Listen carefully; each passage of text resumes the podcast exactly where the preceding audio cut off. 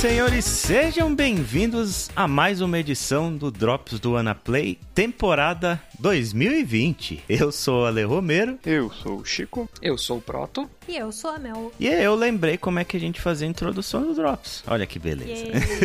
Yay! Agora a gente lembra como foi feita a introdução dos Drops e pode retomar do mesmo Isso ponto. me lembra aqueles jogos em que você começa com o personagem que perdeu a memória, daí tem que conseguir todas as habilidades tudo de novo. Isso. Então, esse é o Alê neste exato momento. É, é bem isso mesmo. Sou, sou eu, exatamente. Eu sou essa pessoa nesse momento, sabe? O God of War 2, quando o Zeus enfia a espada na barriga do Kratos e drena todos os poderes dele, foi o que o mundo fez comigo em dois anos sem gravar podcast. Ou a quarentena. A quarentena, exato. A gente falou de temporada 2020, certo? Então, essa vai ser a organização que a gente está fazendo com os podcasts. Agora a gente vai separar anualmente por temporadas para ficar mais fácil de buscar, né, e de consultar, etc. Então, aí a gente está agora estreando a temporada 2020 quase no final de 2020, mas, né, ainda tem bastante coisa para falar aí e vamos aproveitar então falando de 2020, né, cara? Estamos no último ano aí da oitava geração, PlayStation 4 e Xbox One, eles já estão com seus dias contados, porque a gente já tem os novos consoles anunciados, né? PlayStation 5 e Xbox Series X estão aí muito perto de chegarem ao mercado. Então, eu queria aproveitar esse espaço para a gente discutir um pouco aqui sobre esses dois novos consoles, né? Porque a gente tá tendo um modelo de apresentação desses consoles estranho, né? Bem diferente dos anos anteriores, porque a gente não teve E3, porque pandemia e etc. Tá tudo sendo mostrado de uma forma picada, né? A Sony tá fazendo aqueles eventos de State of Play, rola mais ou menos um por mês. Microsoft também faz um evento a cada um ou dois meses mostrando um pouquinho do console, aí mostra uns joguinhos ali, mostra alguma coisa que o pessoal queria ver. Revelar preço ninguém quer revelar, tá todo mundo nessa guerra fria do inferno aí para revelar quando os consoles saem quanto eles vão custar.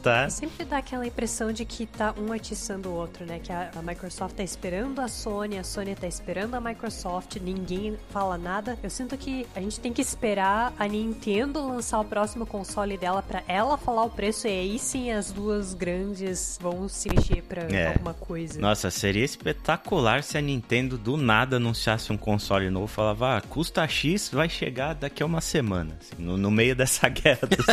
É a cara deles fazer isso. É Switch novo, agora com realidade virtual. Nintendo, por favor. Vai custar 250 dólares. Semana que vem tá nas É lojas. bem a cara deles fazer uma coisa dessa. Seria maravilhoso. Mas enquanto isso, a gente já tem bastante coisa aí, né, cara? Então, é, eu queria saber de vocês quais são as expectativas que vocês têm pra nova geração. Chico, o que, que te chamou mais atenção por enquanto dos dois novos consoles aí? A gente teve o, o PS5, por exemplo, as grandes novidades. É de fato um- uma melhora de hardware, né? Cara, sinceramente, nada. Sinceramente, nada. Porque. Geração Master Race. Alguns exemplos que eu vi, aquele Godfall, o Gollum. Eu vi alguns jogos que, tipo, estão uma puta melhoria, puta melhoria, mas não é perceptível. Tá, beleza. Eu Acho que o grande melhora que a gente vai ter é os SSDs, que você já pode colocar no seu PS4 um SSD, nada te impede de fazer isso. E você vai ver que ele vai melhorar pra caralho. Melhora. Console Gamers, bem-vindos a 2010. Pois é. Eu não sei, cara. Ultimamente eu tava jogando bastante no PC e, sinceramente, o que foi anunciado, o que foi mostrado até agora, não me impressionou nada. Os títulos, como Uhum. todo começo de geração, a maioria é requentado da geração anterior. Tem nada fora do normal. Então, cara, sei lá, tipo, pra mim, essa geração, por enquanto, eu não vi nada assim que me impressionasse. que falou, olha, vou preciso fazer a minha poupança pra comprar um console novo. Não, não, Cara, você falou do PC e etc, né? Pra quem não me acompanha no Twitter e tal, né, e não sabe da minha saga, mas eu ganhei um computador gamer nesse começo de ano do pessoal que joga Destiny comigo e tal. E eu comecei a jogar no PC, né? Depois de finalmente milhões de anos aí. E realmente, cara, deu pra ver assim o quanto os consoles estão defasados e estão correndo atrás do PC nesse momento, sabe? Porque de fato meu PC tem uma placa de vídeo super antiga já, nada de demais. Mais e até jogos mais recentes rodam melhor no PC do que rodam no console. Eu, por exemplo, peguei o Sekiro no PC só para jogar 60 frames, porque é uma coisa que eu não tenho como fazer no console. E quando terminou a sétima geração, a gente fez um podcast falando do adeus da sétima geração, né? Porque a gente pode fazer a mesma coisa pro adeus da oitava e comentar mais sobre isso. Mas eu sinto que essa foi a geração onde os PCs, assim, deixaram os consoles para fora do retrovisor, sabe? Eles estão tão na frente que os consoles estão tendo que correr muito atrás. Ainda o fato da gente ter gerações longas como a gente tá tendo agora, né? Desde o PlayStation 3 e do Xbox 360. A gente tá tendo gerações de 5 anos, 7 anos e o PC tá nadando de braçada. Tá difícil realmente. Eu acho que isso é muito mais gritante agora no final da geração. Uhum. Porque os PCs evoluíram muito, a gente ganhou Ray Tracing, a gente tá ganhando na ponta de lança os SSDs que vão sair pros Xbox e pro PlayStation já estão disponíveis para PC se você tem grana para pagar eles A gente tem monitores melhores que a gente pode colocar no PC, que as TVs que são mó legais de jogar na sala não vão chegar a 120 Hz, Uhum. não vão fazer 144. O PC agora, nesse final de geração, ele tá muito na frente. Mas é por isso que eu espero que a próxima geração seja o que vai empurrar a ficar barato essas peças que estão tão caras para fazer ray tracing, para fazer texturas melhores, para esses HDs que agora custam um fígado, velho. É um HD que pluga numa PCI Express 16X, ou seja, exige que você tenha duas dela no computador e custa 3 mil reais o HD. Eu espero pagar 3 mil reais no console inteiro.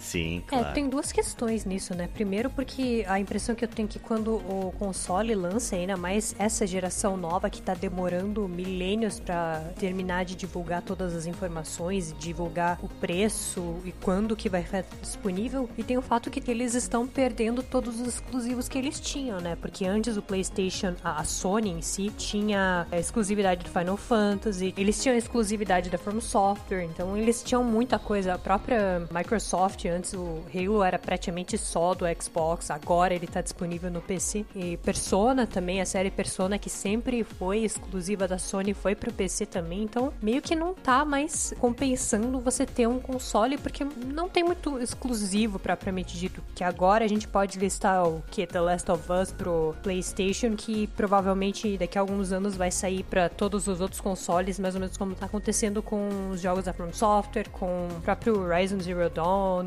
com Yakuza. É, então, isso aí é uma coisa curiosa, porque a Sony parece que tá experimentando um pouco com essa questão do PC, né? Final Fantasy, jogos da From Software e etc. são de estúdios third party, então, né, dá pra entender que de repente até uma decisão do próprio estúdio não ter mais exclusividade, leia-se tipo a Sony não ofereceu dinheiro suficiente. Mas agora eles estão lançando jogos first party, né, pra PC, como é o caso do Horizon Zero Dawn, por exemplo, é de um estúdio da Sony. Então parece que eles estão começando a experimentar um pouco dentro do PC também, porque meio que puxados pela Microsoft, sabe? É que também, uma coisa que é importante da gente lembrar é essa é a primeira geração em que todos os consoles são essencialmente PCs. Sim. Então não tem nenhuma restrição técnica real para um estúdio de verdade, com pessoas trabalhando exclusivamente nisso, para você não lançar em todas as plataformas, inclusive no PC. Sim. A única restrição que a gente tem é contrato. É, comercial. Total. É, e de novo, são consoles de hoje em dia, são praticamente PCs lançando um pouco defasados, porque assim que lança um console novo, a Nvidia lança uma placa de vídeo ainda melhor, e você já tendo o SSD na tua máquina, o negócio vai naturalmente rodar o jogo melhor que qualquer console que seja lançado pouco tempo depois. Uhum. Sim, e é por isso que eu espero que os consoles sendo lançados abaixem o preço dos produtos que agora no momento são impagáveis. Uhum. Sim. Que é o que a gente viu no PlayStation 4. Quando lançaram os consoles, muitas das peças deles eram impagáveis. E por aumentar a demanda, por eles terem que produzir mais, por provar que funcionava, baixou o preço e tem mais disponibilidade. É, então, essa última geração, PlayStation PlayStation 4, Xbox One. Ela para mim foi excelente por conta dos jogos que saíram para esses consoles, porque os consoles em si, cara, foram bastante decepcionantes assim. Se você pegar o salto da geração do PS3 para essa oitava geração agora, foi muito pequeno, sabe? Você ainda tem jogos remasterizados do PS3, você joga no PS4 numa boa, assim. Molest of Us Remaster hoje. É, bonito até hoje. O próprio Bioshock Infinite. Todos esses. O GTA V que já saíram três Playstations pro GTA V. GTA V já tá chegando ao nível Skyrim de sair pra tudo, até chinelo. É, daqui a pouco. Com certeza. Você jogou, você jogou GTA V na Havaianas?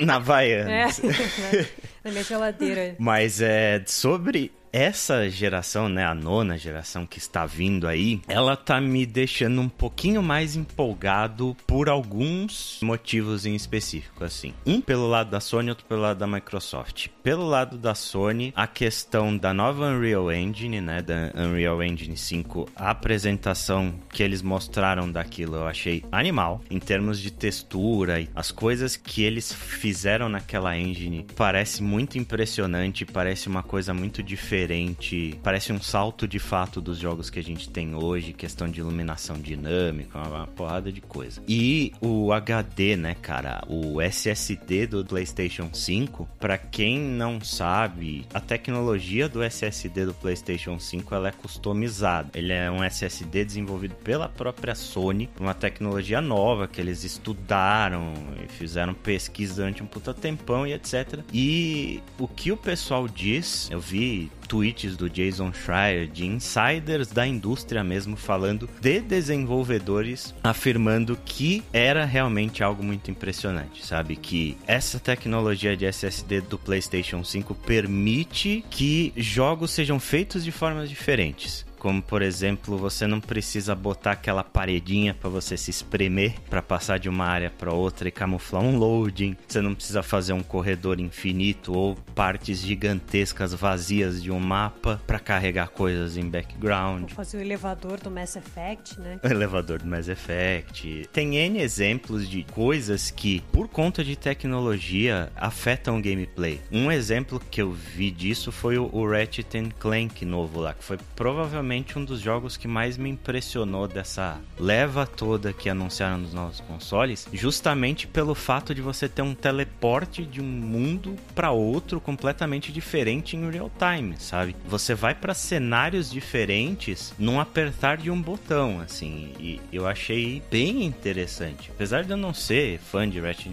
Clank, a gente sabe que jogo de início de geração é o que o Chico falou, né? É coisas muito experimentais, jogos muito esquecíveis, né? Eu achei super empolgante, em específico essa apresentação da Real Engine e em específico o que eles demonstraram em questão do HD com o Ratchet Clank, etc.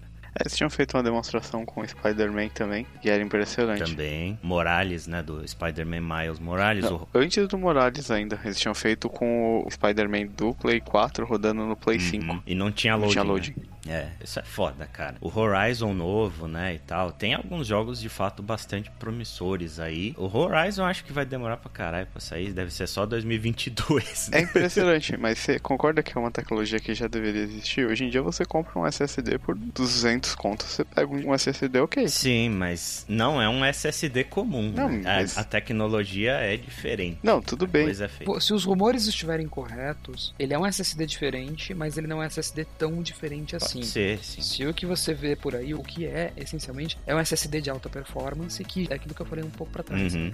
Ele já está disponível para PC. Ele é literalmente um SSD que slota em PCI Express 8 ou 16X, ou seja, ele usa a mesma largura de banda que a tua placa de vídeo. É estúpido de poderoso, mas é caro. O que a Sony provavelmente fez de inovador é conseguir fazer isso ser barato para ela conseguir incluir num console. Exato. E isso já é muito impressionante. Exato. Exato. Não vamos baixar isso. É assim. Mas não é uma tecnologia super revolucionária. Isso é Não, legal. eu, eu não tenho a menor dúvida que se já não existe pra PC, logo que sair já vai existir, sabe? Vai aparecer muito rapidamente no PC essa tecnologia também. Duas semanas depois tá no É AliExpress. isso. É, Mas o fato dela existir num console que vai vender pra caramba, que vai ser popular pra caramba, vai permitir devs usarem essa tecnologia ao favor deles.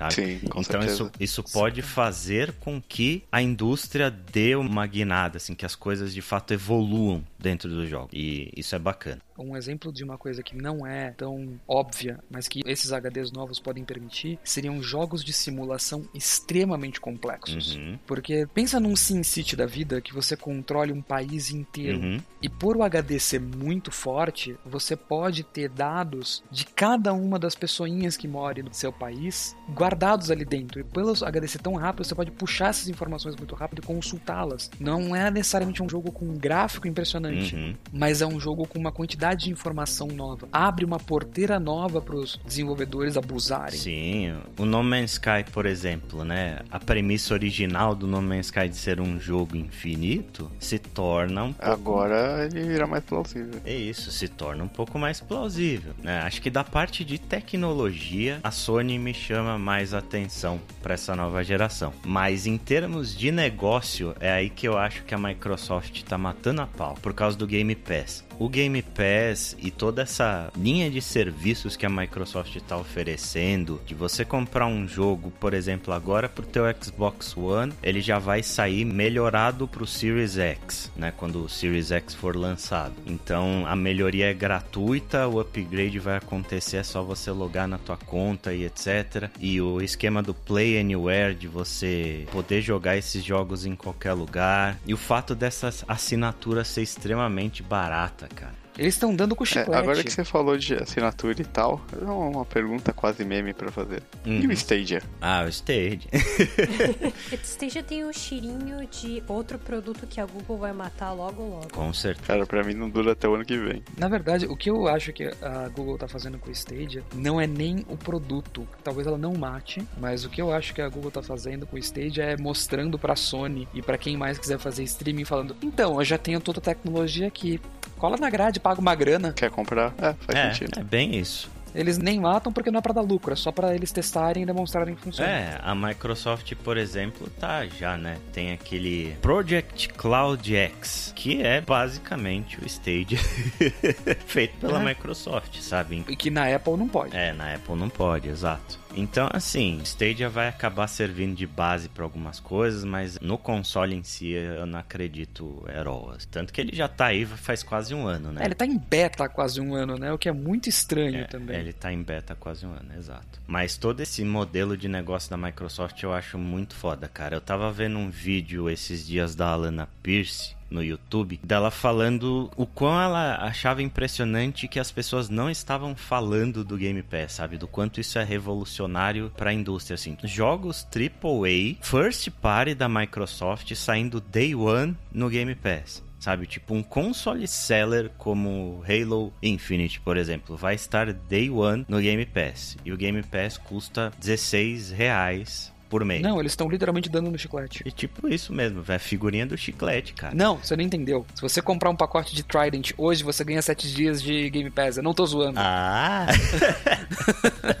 Muito bom, eu não sabia disso. Espetacular. Mas realmente é isso assim, eles estão dando os jogos dele de graça, cara, por um valor ridículo assim, tipo, pra gente, especialmente Brasil, que tá numa situação econômica fodida, pra gente não ter que comprar um jogo por mês, tipo, óbvio, muitas das pessoas não têm nem condição de comprar um jogo por mês, muitas compram um jogo por ano ou dois. Você pagar um serviço de assinatura por 15 dólares, 15 reais e você ter acesso a toda a biblioteca da Microsoft no Day One é um negócio assim absurdo, sabe? É um negócio muito, muito vantajoso e que, né, muita gente acha que a Microsoft tá perdendo dinheiro com isso. O pessoal fala, não é possível que a Microsoft não esteja perdendo dinheiro com Game Pass. E o Phil Spencer respondeu dando risada, que ele falou que isso era um meme dentro da companhia de toda vez que alguém falava que a Microsoft tá perdendo dinheiro com Game Pass. Olha, a Microsoft é uma empresa já Rica, né? bem consolidada no mercado para ela adotar uma estratégia onde eles percam qualquer centavo, né? Uhum. Então, Não, e o ponto é, se eles estiverem perdendo dinheiro, eles podem se dar esse luxo pra travar o mercado. Porque se isso der certo, e tudo parece que tá dando certo, porque tem jogos bons aparecendo, tem coisas legais sendo disponibilizadas, bastante gente parece estar assinando pelo que eu converso e vejo na internet. Quanto tempo dura a Sony sem fazer algo parecido? Pouquíssimo. Isso vai mobilizar outras empresas a tentarem fazer a mesma coisa, sabe? A Sony, a Nintendo, sei lá, a própria Valve, de repente, se vê que o Game Pass tá roubando uma porrada de user do Steam, que tudo sai lá. E de fato, assim, pra que, que eu vou pegar Streets of Rage 4 no, no Steam, por exemplo? Tá de graça no Game Pass. Desde o lançamento. É uma estratégia foda que eu vejo atiçando muito esse mercado da concorrência, sabe? Pode deixar as coisas muito interessantes daqui pra frente. E quem tende a ganhar com isso somos nós, né? Tudo que a gente mais quer hoje é gastar menos com jogos, porque tá caro pra caralho. Nintendo, ouviu? Tá caro pra caralho, Nintendo. Né, Nintendo? E pra quem se preocupa com os desenvolvedores, que eles agora têm que colocar os jogos disponíveis gratuitamente no Game Pass, o que relatam é que, na verdade, isso até aumentou o número de jogos comprados. O Game Pass meio que faz, ele oferece tipo um demo com um tempo estendido. Então, se você gosta Uhum. do jogo o suficiente pra querer jogar muito mais dele, muito além do que o tempo que o Game Pass oferece, você pode simplesmente comprar o jogo. Sim. Você sabe onde tá indo o seu dinheiro e você sabe que vai ser um bom investimento ou não. Sim, e outra, a Microsoft tá pagando os desenvolvedores, né? Não é como se ele tivesse colocando lá de bonzinho. Exato. Exato. Eles pagam royalties pros desenvolvedores, assim como. Existe contrato, né? Como a Netflix tem com as séries third parties, dos filmes que eles exibem, etc. Mesma É, eu coisa. imagino que não seja diferente da estratégia da Epic Game Store. Uhum, que também, né, dá uma aquecida legal no mercado, por mais que o, o Proto odeie a Epic Game Store. Eu não odeio, eu só realmente não gosto. Mas é uma concorrência interessante, cara. Tudo de concorrência que mexe no bolso é interessante pra gente. E assim, os desenvolvedores não saírem no prejuízo também é muito importante. A gente já viu, por exemplo, boatos aí de que os jogos da nova geração vão custar 70 dólares. Não lembro de qual estúdio, não sei se foi a Ubisoft ou se foi a Bethesda, mas algum estúdio já deu essa dica de que eles vão aumentar o preço dos jogos na próxima geração. Se parar de ter loot box junto, E beleza. meio que já tava na hora, né? Sim, é, tá mais do que na hora. Esse preço já existe desde o PlayStation 2, é o valor de 60 dólares. Os jogos, com certeza, hoje são muito mais caros para serem feitos do que há 10 anos atrás. É aquela coisa, é ruim pra gente, principalmente quem tá no Brasil vai ficar muito prejudicado com essa subida de preço, mas do jeito que tava com o jogo a 60 dólares, isso não só tava ficando insustentável pra indústria, como também tava fazendo com que os jogos que tivessem essa obrigatoriedade de colocar loot box e microtransações nos jogos. Sim, sim.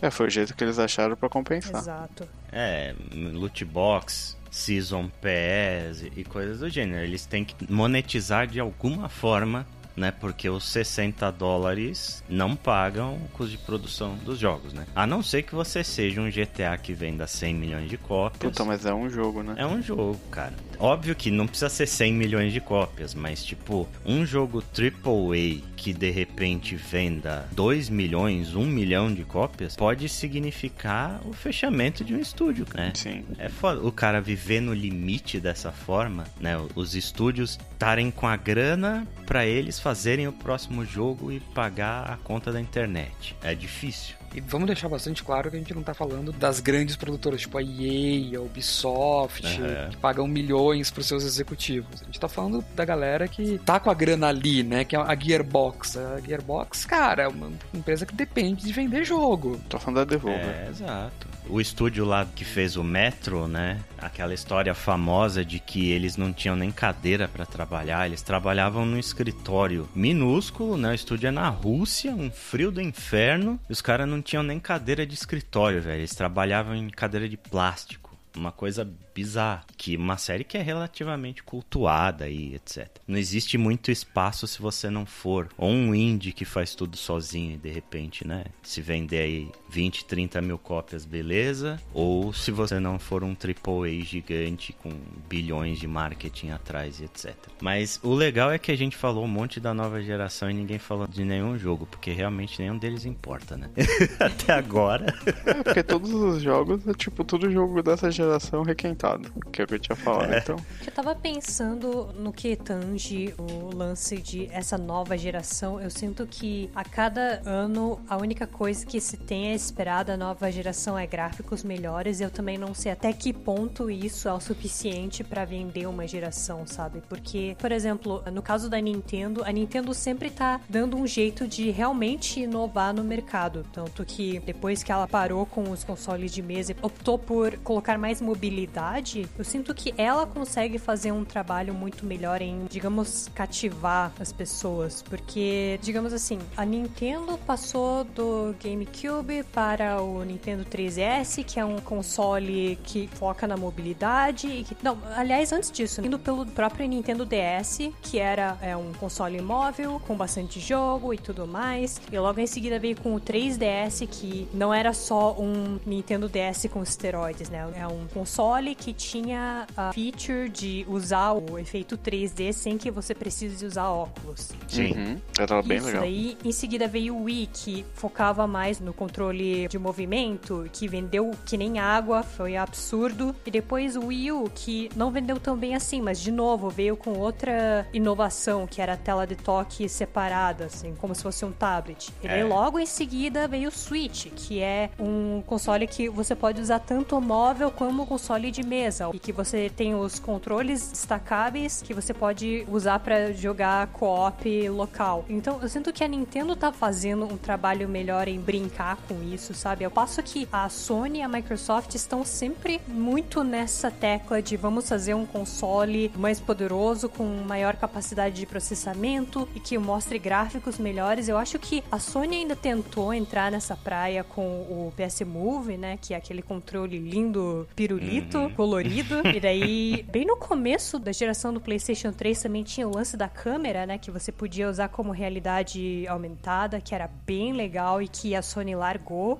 Ah, o PSI. Xbox 360 tinha o Kinect, que era muito legal também, que focava nos movimentos. E eu até achei que essa fosse a nova tendência dos consoles, né? Focar mais no movimento e meio que trazer o jogador para uma experiência mais imersiva. Daí veio a Sony Steam também com os aplicativos de realidade virtual. Só que eu sinto que parou por aí, né? Porque eles meio que droparam essas novas tecnologias para de novo focar num console que tenha mais capacidade de processamento, que possa processar mais partículas e gráficos e meio que fica por aí, né? A gente continua com um console meio clássico, o que não necessariamente é ruim, mas eu ainda meio que tinha essa esperança de que eles iam vir com uma tecnologia nova para mostrar um jeito novo de jogar, uma tecnologia nova, sei lá, tipo aquela tecnologia da Microsoft que projetava os jogos. HoloLens? Era HoloLens, isso mesmo. Então sim. eu meio que esperava isso deles. Já existe o 2 e custa 50 mil reais. Apenas a bagatela de 50 mil reais. É, a versão de desenvolvedor. Ele acabou se tornando que nem o Surface, virou um produto pra showroom, não é um produto que o ser humano normal pode comprar. Ele não é muito algo que vai aumentar a sua experiência de jogos, né? Ele é um gimmick. É. que na verdade ele tem outras funções. Ele é muito mais potente do que simplesmente uma coisa pra jogos, né? Porque a gente tá falando de realidade aumentada, que seria o próximo passo em teoria.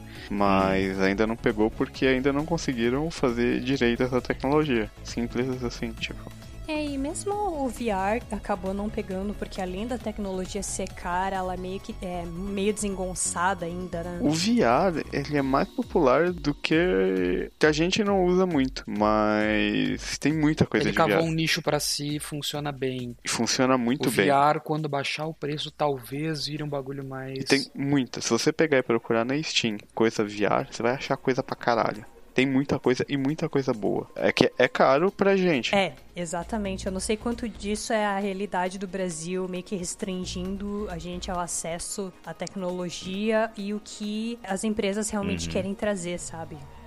Porque um VR bom, vai o, o HTC Vive ou o Oculus, ele é caro. Aqui no Brasil você acha no Mercado Livre e tal, por uns 3 conto. Uns até um pouco mais barato às vezes. Mas por menos de 2,5 você não acha um bom. Tá mais barato que o Switch agora no Brasil. Então o Switch tá uns 4 pau. Meu Deus. Tá bizarro, cara. Essa história de inovação de gameplay versus gráficos e etc. é complicado. O conceito de console clássico ele tá bastante enraizado na gente, né? A gente até gravou um podcast que acabou nunca saindo, onde a gente falou sobre controles e etc. E a gente percebeu durante essa pesquisa sobre controles que não existe uma grande inovação em controles desses consoles clássicos desde o PlayStation 1, cara. O último controle diferente PlayStation e Xbox foi o DualShock, que vieram os direcionais analógicos e tal. Isso de fato mudou conforme os jogos eram feitos. Depois disso foram iterações em cima de iterações do DualShock. O controle do Xbox é um DualShock com um direcional trocado de lugar e uma ergonomia um pouco melhor, mas o mapeamento de botões, a posição das coisas, os direcionais é a mesma coisa desde o PlayStation 1. É algo que está muito enraizado neste tipo de console raiz em específico, né? Aí a gente tem as coisas fora da caixa que a Nintendo faz ou que alguma outra empresa de repente tenta arriscar. Às vezes é um sucesso como foi o Wii, às vezes É, Como não o é. Wii U. eu ia falar isso. A Nintendo gostaria de falar um pouco sobre controles inovadores. A Nintendo já deu muita bola dentro e muita bola fora, né? Virtual Boy da vida. Né, E se você quiser ser um pouco mais crítico, o controle de Play 1 não é nada muito além de um controle de Super NES derivado. Exato. O primeiro controle do PlayStation, ele não era nem o DualShock, né? O primeiro controle do PlayStation, ele não tinha Rumble, ele não tinha analógico, ele era um controle do Super Nintendo. Sim, ele era branquinho. Mas isso daí é justificável, né? Porque o, o primeiro PlayStation, na verdade, era pra ser um Super Sim, Nintendo. E aí depois, com o tempo, né, com a inserção dos jogos 3D e etc, acabou saindo o DualShock com dois analógicos. Aliás, quem colocou o DualShock no controle a primeira vez foi justamente a Nintendo, né? No Nintendo 64. O primeiro analógico foi Uhum, dele, aí que a, a Sony botou dois. e, e essa foi a grande inovação dos controles desses consoles em específico. O analógico que prendia com elástico. Analógico perdi. Talvez outra coisa que possa ser considerada a inovação dessa nova geração que está por vir é a mídia dos jogos, né? Que até a geração passada a mídia física ainda estava em alta, mas parece que eles estão querendo dar um foco muito maior para mídia digital agora. Sim. O que faz todo sentido, né? É, pirataria digital é muito mais difícil. Consoles com digital exclusivo, sem leitor de CD. O custo e a, a distribuição é muito mais simples, né? É, é o futuro, né? E não, não tem como negar. Quem joga no PC já tá 100% ambientado com isso. E o console também, a grande maioria hoje já migrou pro digital. Cara, nem lembro a última vez que foi que eu comprei um disco físico, tanto o console quanto o PC. Não, pera aí, pera aí. Que história é essa de quem joga no PC tá acostumado com isso? Você não pega os seus 22 DVDs de jogo e coloca no seu drive de DVD? Pra ler, copiar.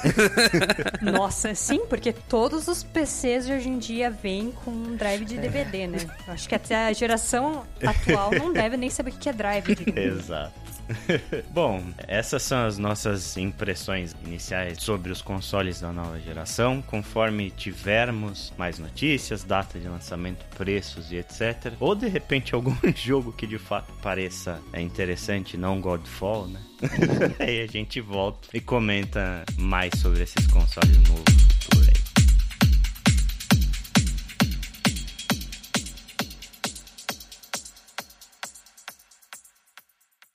Enquanto isso, vamos ao que nós estamos jogando. Hoje, para mudar a ordem das coisas, começar pela Mel. Mel, o que, que você anda jogando? que eu ando jogando já faz um bom tempo é um jogo feito pela nossa querida Super Giant Games, que para quem não conhece, seu nome não soa familiar, a empresa que fez Bastion, que fez Transistor, que fez Pyre, Ah, inclusive o Panaplay fez um episódio sobre Transistor que vocês podem ver no site, mas eu tenho jogado de tempos em tempos o jogo mais recente deles, que é Uhum. o Hades, ou Hades, que é um jogo que foi lançado inicialmente dia 6 de dezembro de 2018 e que foi anunciado pela primeira vez no The Game Awards. Não sei se posso dizer o falecido Game É. Awards, né? Ainda não, ainda. Por que eu disse que o jogo inicialmente foi lançado? Porque ele ainda está em Early Access. E é até legal que o processo de desenvolvimento do jogo Hades, ele foi, pelo menos em parte, gravado pelo pessoal do NoClip. Uhum. E eles ainda estão fazendo, na verdade, o making of de Hades. Então, inclusive, a gente vai deixar no post o primeiro episódio para quem quiser assistir. É uma série que deve ter uns cinco episódios. Eles vão lançar outro muito em breve. E Ótimo. a data prevista para a versão final do jogo, com o final propriamente dito, tudo completo e tudo mais, é pro final de 2020. Eu tenho a tendência de ter uma credibilidade maior no pessoal da Supergiant Games, porque até agora eles não decepcionaram. É porque eles merecem. É, eles É por merecem. isso que você tem credibilidade Sim, eles merecem. Não só isso, eu acho que para todos os jogos que eles lançaram até agora foram jogos muito tecnicamente competentes, eles são jogos muito sólidos, eles têm uma história boa, tipo, eles são, são jogos muito Polidos, bem feitos. Charmosos, É, crocantes. tudo, tudo.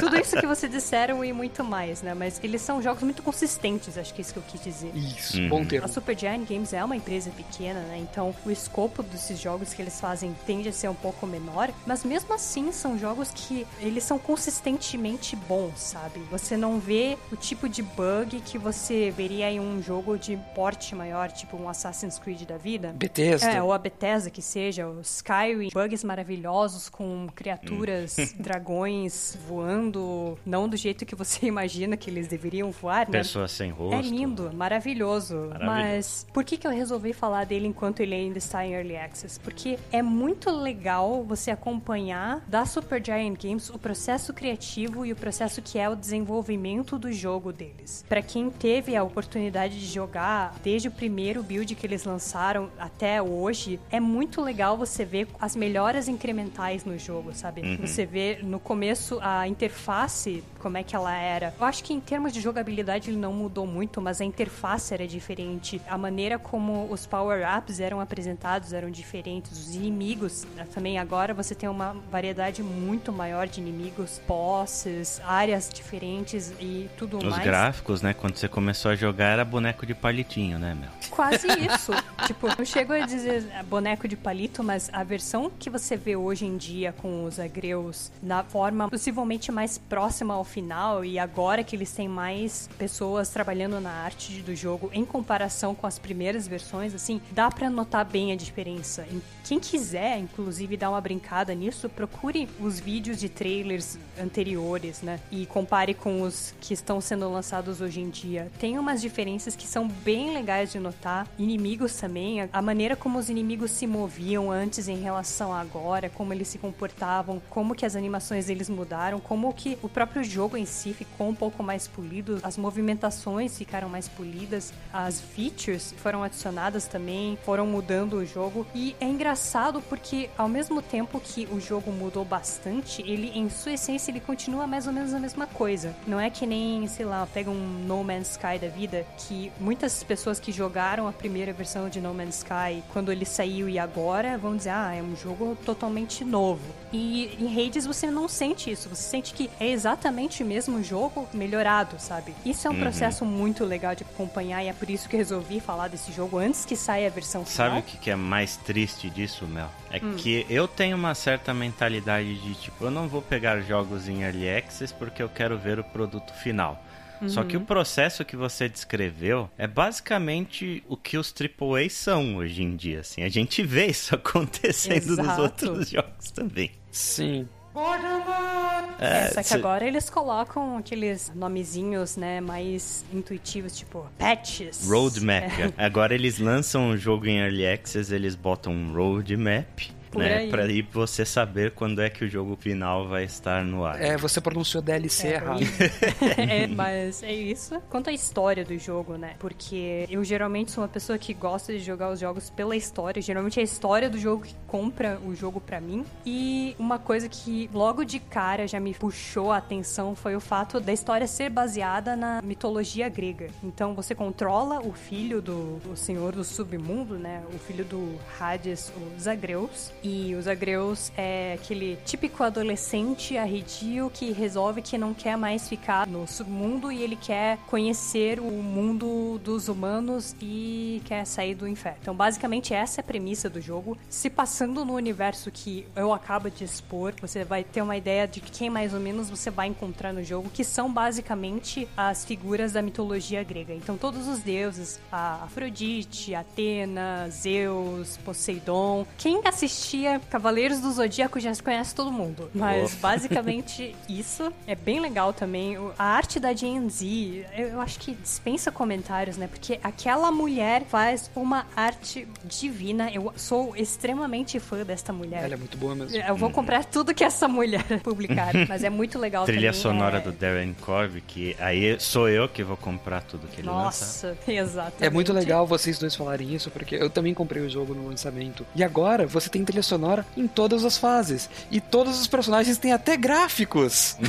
É, exato. Isso foi outra coisa legal de acompanhar, porque quem, quem jogou desde o começo pra até agora vai saber que alguns dos personagens que apareceram durante a história, eles não tinham o modelo pronto ainda, eles não tinham design pronto. Então, o que você tinha no jogo era um placeholder, né, que era exatamente igual pra todo mundo, que era uma pessoa coberta com uma capa. Então, tinha vários personagens que estavam assim, e conforme a Supergiant foi divulgando os outros personagens, foi muito legal ver, ah, agora personagem Nyx tem um design final. Ainda no quesito dos personagens, eu falei aqui da Nyx, mas tem muitos outros personagens, outras figuras da mitologia grega que você vai encontrar, tipo o Aquiles, o Cerberus, o Thanatos. Você meio que fica na expectativa, ah, será que essa figura mitológica específica vai aparecer? Uma coisa legal também, como o tema desse jogo é os agreus tentando sair do submundo, ele vai ter a ajuda dos deuses no universo como conhecemos, vamos dizer assim.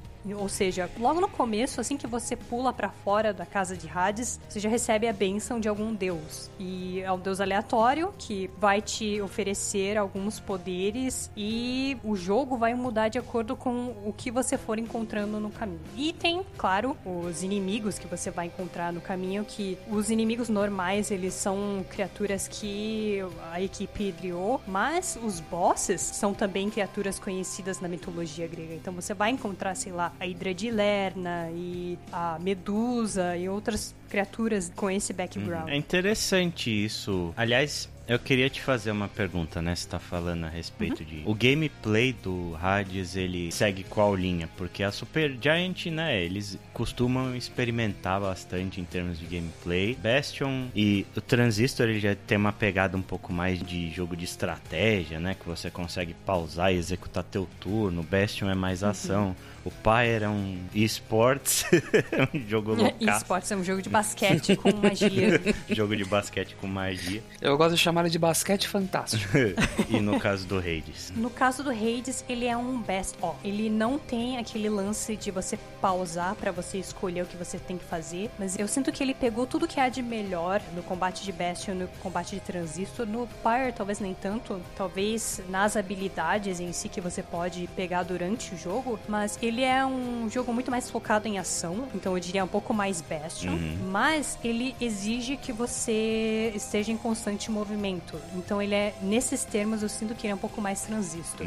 Mas ele, tipo, não deixa que você faça aquela pausa estratégica pra decidir onde você vai, sabe? Então ele é quase um beat'em up, eu vou dizer Legal. assim. E já que você tocou no assunto de jogabilidade, também tem que falar do tanto de variedade que tem nesse jogo e até você começa a entender por que, que ele é roguelike. Quando se fala de de roguelike, eu geralmente dou um passo para trás porque eu não gosto muito. Eu acho que a ideia de você perder o seu progresso de jogo porque você não fez o que o desenvolvedor queria ou porque você, sei lá, não é hábil o suficiente, é, eu sinto que eu não sou público-alvo para esse tipo de jogo. Mas no caso de Hades, até isso ele usa em favor dele. Por quê? Por ele ser roguelike, a desculpa que eles dão é: o mundo em tese é um lugar impossível de você sair, né? Que imagina se você mandar todas as almas penadas pro inferno e elas conseguissem sair fácil, seria um problema. Então o submundo é quase um labirinto para que as almas não escapem. Uhum. E o Zagreus, ele é confrontado com esse dilema. A cada vez que ele sair da casa de Hades, as câmaras pelas quais ele tem que passar para conseguir sair, elas mudam. Isso é uma das coisas que ajuda, por incrível que pareça, na narrativa da história, porque nessa história em especial, a morte e essa coisa de retentativa é algo que contribui para a narrativa do jogo. Assim como em Bastion e Transistor você tinha isso meio que refletido no gameplay, né? Por exemplo, em Bastion, se você saísse por aí destruindo tudo, o narrador ia reconhecer isso, né? Ia dizer, ah, o protagonista estava muito bravo e saiu quebrando tudo. Uhum. Então, eu sinto que Hades, ele detecta isso no jogo também. A cada vez que você morre, quando você chega no saguão principal, você fala com um dos personagens, ele vai te dizer: Ah, então dessa vez quem matou você foi essa criatura. Essa criatura é sacana mesmo, né? Ele meio que dá uma dica de como você poderia ter evitado essa morte. Quando você morre por outro motivo, ele vai falar: Ah, então agora você morreu. Ah, você morreu pro chefe. Então é difícil, né? Porque o chefe ele pode se regenerar e não sei o que. Então o jogo reconhece que o número de falhas que você teve ele incorpora isso na narrativa. Depois de um certo tempo, alguns personagens até passam a contar com o fato de que ah, você vai falhar eventualmente e vai voltar para cá. Então você vai meio que continuar uma linha de história. Isso é um, um jeito que eu achei muito esperto que a Supergiant Games tenha usado isso a favor da narrativa. Agora, com relação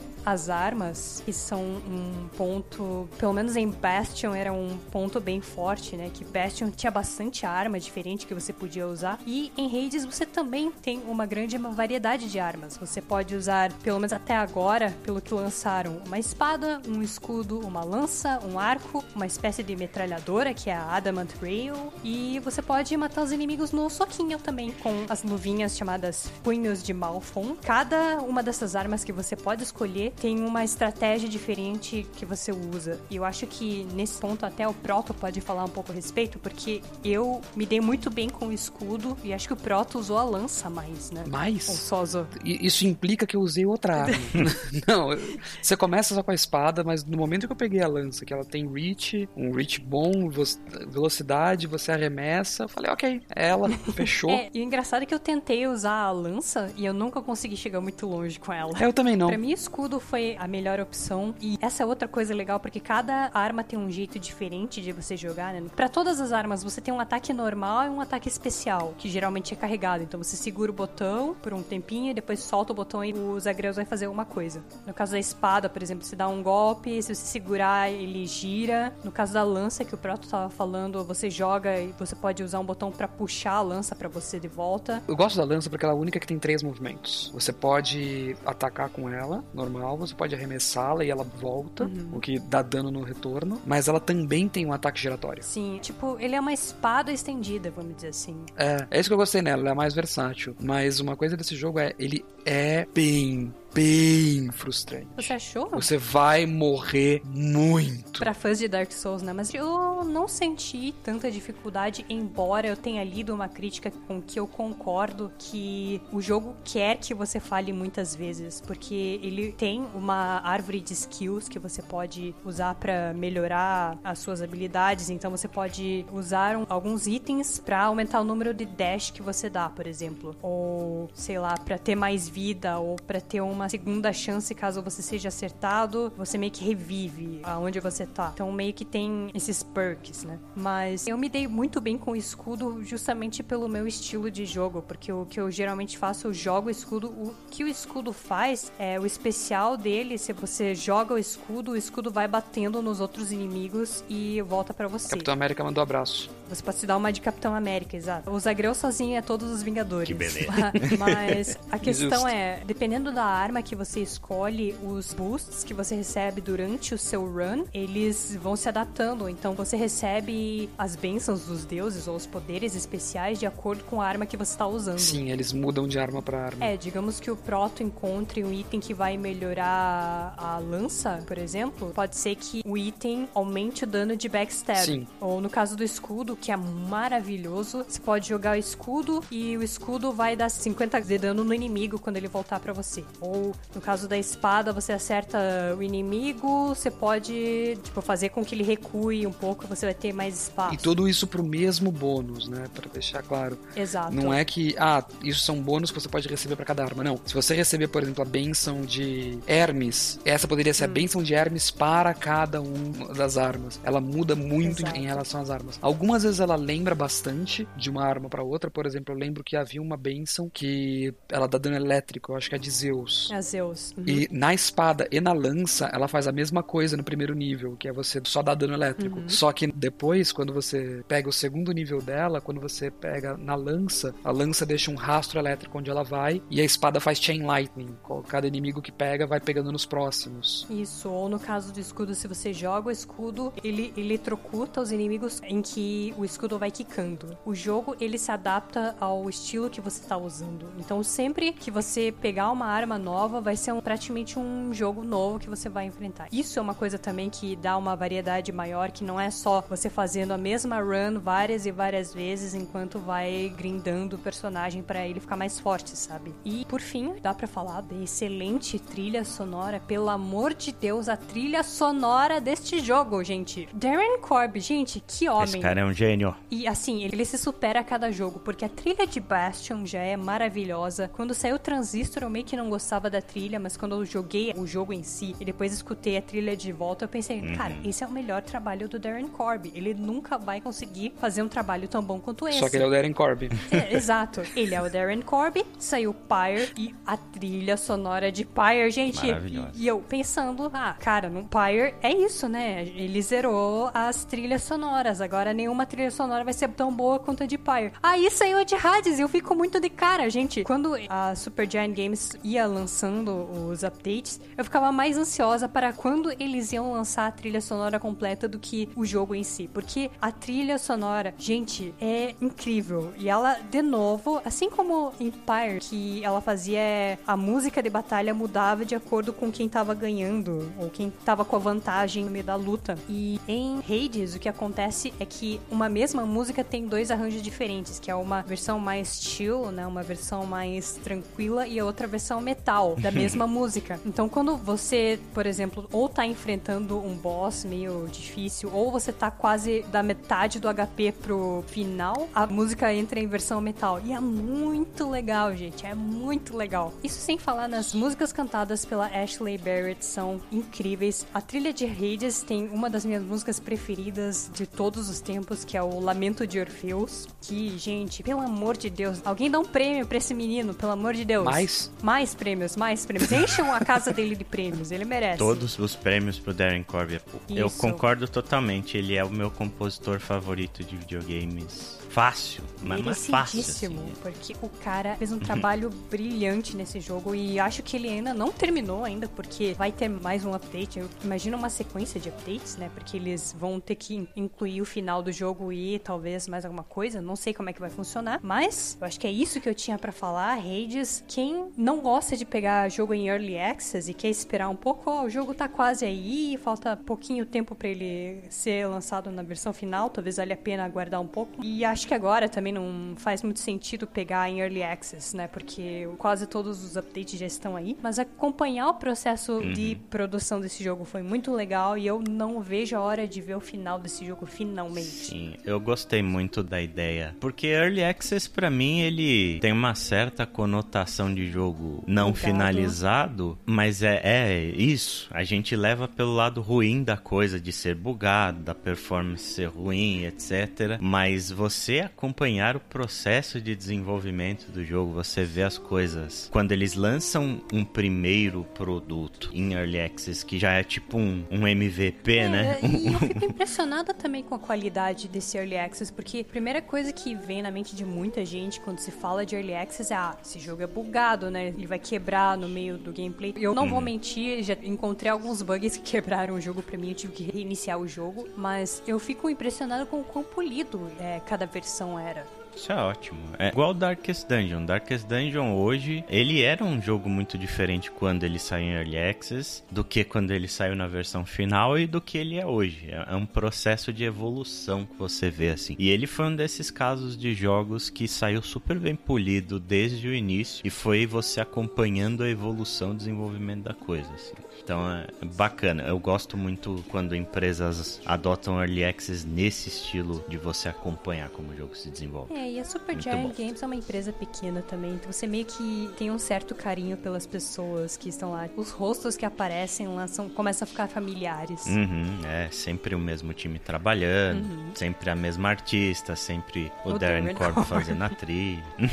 Eles vão adicionando pessoas no time, mas a essência, a alma da Supergiant sempre tá ali. Isso é muito bom. Quem tiver oportunidade e quem tiver inglês mais ou menos bom, veja os documentários do NoClip. Mesmo que eles tenham um escritório, e o escritório ainda é pequeno, e o Darren Corb às vezes trabalha da casa dele, então ele grava as vozes do armário. É bem engraçado. Sim. Por isso que eu sou fã dele. Foi da onde eu aprendi a gravar no armário. Entra no closet e fecha a porta.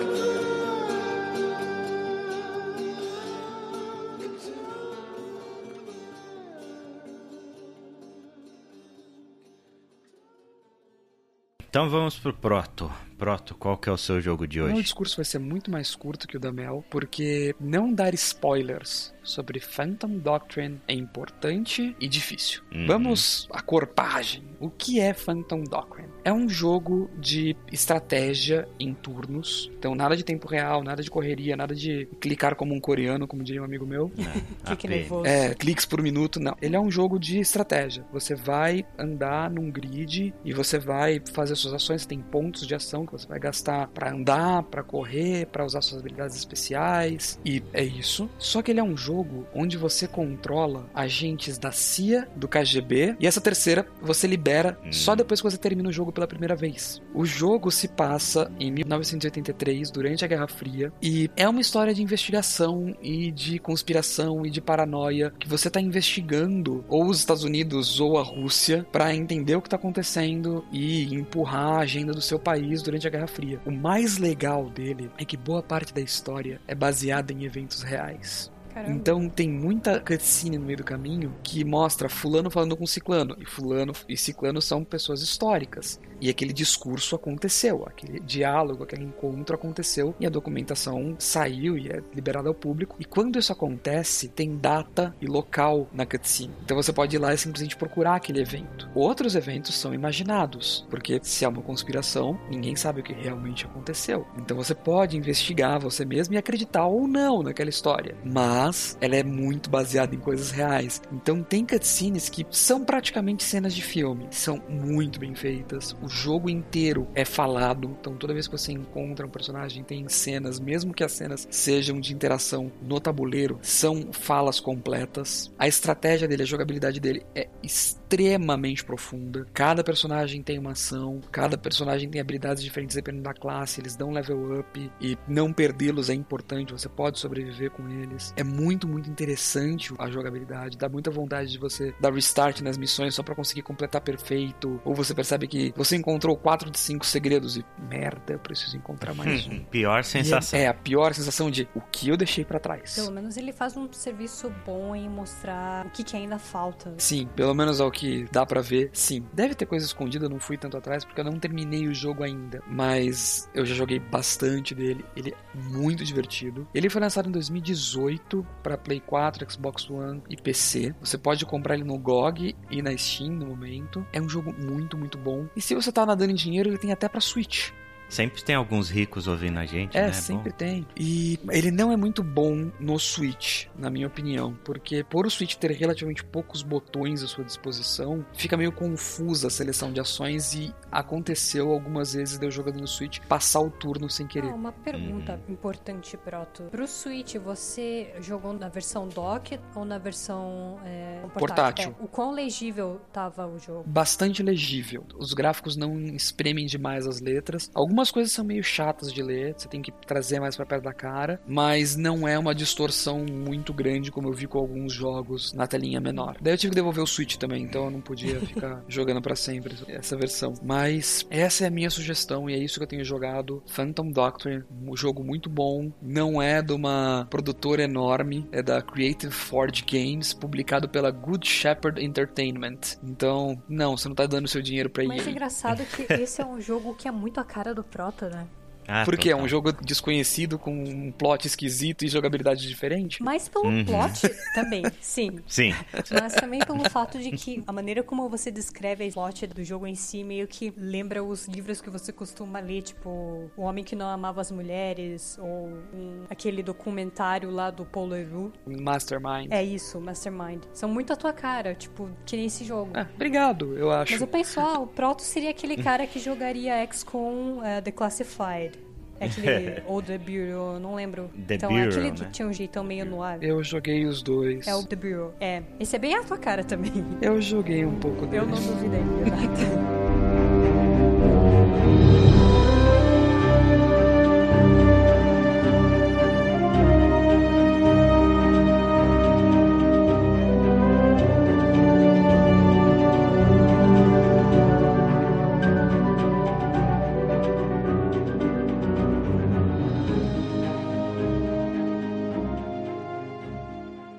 Minha vez, então, para fechar esse Drops número 2, eu vou falar de Carrion, jogo recente aí, lançado agora no comecinho de agosto pela Phobia Game Studios e publicado pela Devolver Digital. Não é a música do Angra. Não é a música do Angra. Também não é o começo de Carry On My Wayward Son. Não é a música do Manoar também. O Carrion ele saiu para PC, para Xbox One, para Switch. Ele só não saiu para PS4 por enquanto, mas é, existe uma previsão de lançamento. Não existe uma data definida ainda, mas ele vai sair eventualmente para PlayStation 4. E qual que é o lance do Carrion? Ele é um jogo que os desenvolvedores chamam de horror reverso. então, felicidade. você, ao invés de você controlar um ser humano e fugir de criaturas, você controla uma criatura bizarra, uma gosma feita de biomassa, basicamente, né? E o seu objetivo no jogo é justamente escapar do laboratório onde você foi criado e no processo devorar todos os cientistas pelo caminho. Pra quem jogou Inside e lembra dos últimos 15 minutos de Inside, é mais ou menos aquela pegada, sabe? Você controla uma criatura disforme e é bem interessante, cara, por diversos motivos, assim. Primeiro, a, a movimentação do jogo é, é muito livre, assim. Você, como controla a gosma, você consegue se anexar em qualquer parede e tal, e se movimentar muito rápido pelo cenário. É como se você estivesse jogando um jogo de nave, assim, sabe? Você tem uma movimentação espacial muito livre e muito dinâmica, né? Ele é um Metroidvania 2D em estilo pixelado. A sua criaturinha ela vai ganhando poderes diferentes no caminho conforme você quebra coisas do laboratório. Tem umas cápsulas lá que te dão habilidades diferentes e conforme mais humanos você devora, também maior você vai ficando. Então você tem duas fases, uma fase de gosma pequenininha e uma fase de gosma gigante, com várias bocas e vários olhos. É um jogo engraçado por alguns aspectos. A parte de som dele é muito divertida porque você ouve as pessoas fugindo de você e gritando e, e chorando e implorando enquanto você mastiga todo mundo sem a menor dó nem piedade. É engraçado conforme também os inimigos reagem a você, sabe? Raramente você vê um inimigo indo te atacar. É um cara reagindo mesmo a você tentando atacar ele de alguma forma. Então a sua jogabilidade em combate ela é mais essa, assim, quando você não tá devorando ninguém que é indefeso, quando você pega alguém que tem arma, alguma coisa assim, você tem que planejar o seu ataque usando o cenário ao seu favor. Você vai se esgueirando por uma passagem, de repente ataca o cara por cima, ou se não você se esgueira por baixo, ou tenta chamar a atenção dele para um lado para pegar ele por outro, etc. Das habilidades que você vai pegando, você vai pegando coisas tipo desde coisas bem simples que são você jogar tentáculos por vãos é, que existem entre paredes, até coisas mais complexas, tipo você devorar uma caixa de energia e ficar invisível.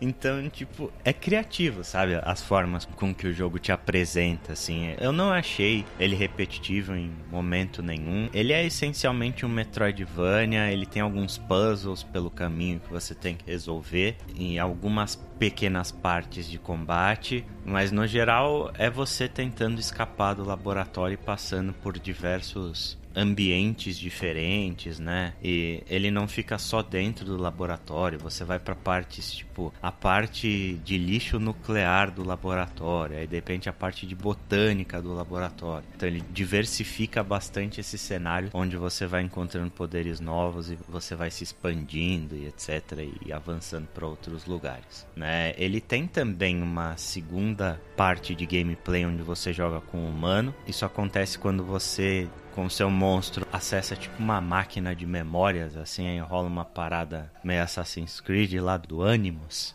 sabe? Aí você controla um humano. E assim como Assassin's Creed é a parte mais sem graça do jogo, é controlar o humano. Eu nem sei por que, que isso existe direito no jogo, sabe? Porque ele não tem uma história muito complexa, sabe? Ele é basicamente uma homenagem a filmes de terror, John Carpenter, etc. Filmes de terror de criaturas que devoram e crescem e destroem tudo, sabe? O seu objetivo no jogo é esse, você não precisa saber de mais nada. Se você está jogando o jogo, é justamente por esses motivos. Né? Ele tenta contar algumas historinhas e fazer uns puzzles com humanos, mas é basicamente uma versão muito limitada da movimentação que você tem com a gosminha. Então é bem sem graça essas partes de humano que você tem que fazer. Mas de resto o jogo é bem legal, assim. Ele é criativo, os controles são um pouco esquisitos. Eu não consegui jogar no teclado, achei super estranho. Aí eu fui pro controle, eu também achei ele um pouco estranho no controle. Ele é meio desengonçado. O seu monstro, ele tem uma movimentação tão livre, tão dinâmica, né? Meio desengonçado às vezes para você acertar algum lugar em específico e tal. É, mas não é um, um super problema. Eu diria que no geral eu tenho impressões bem mais positivas do que negativas narrativas do Carry On. Outra coisa bacana dele também são as animações da Gosma, assim.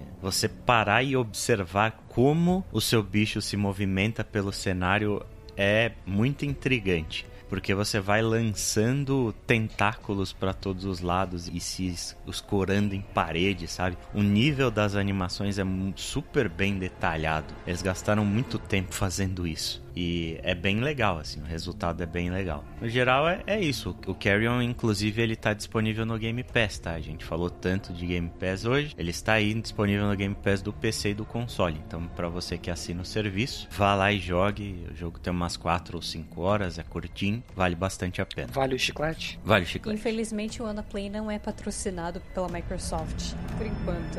Infelizmente. É, quem sabe.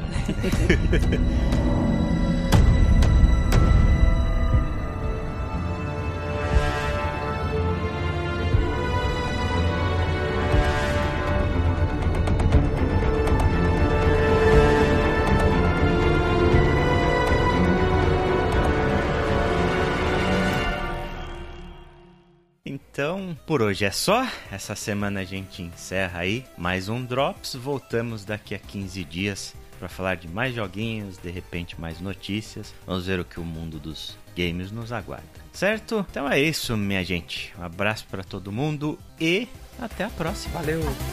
Falou, galera.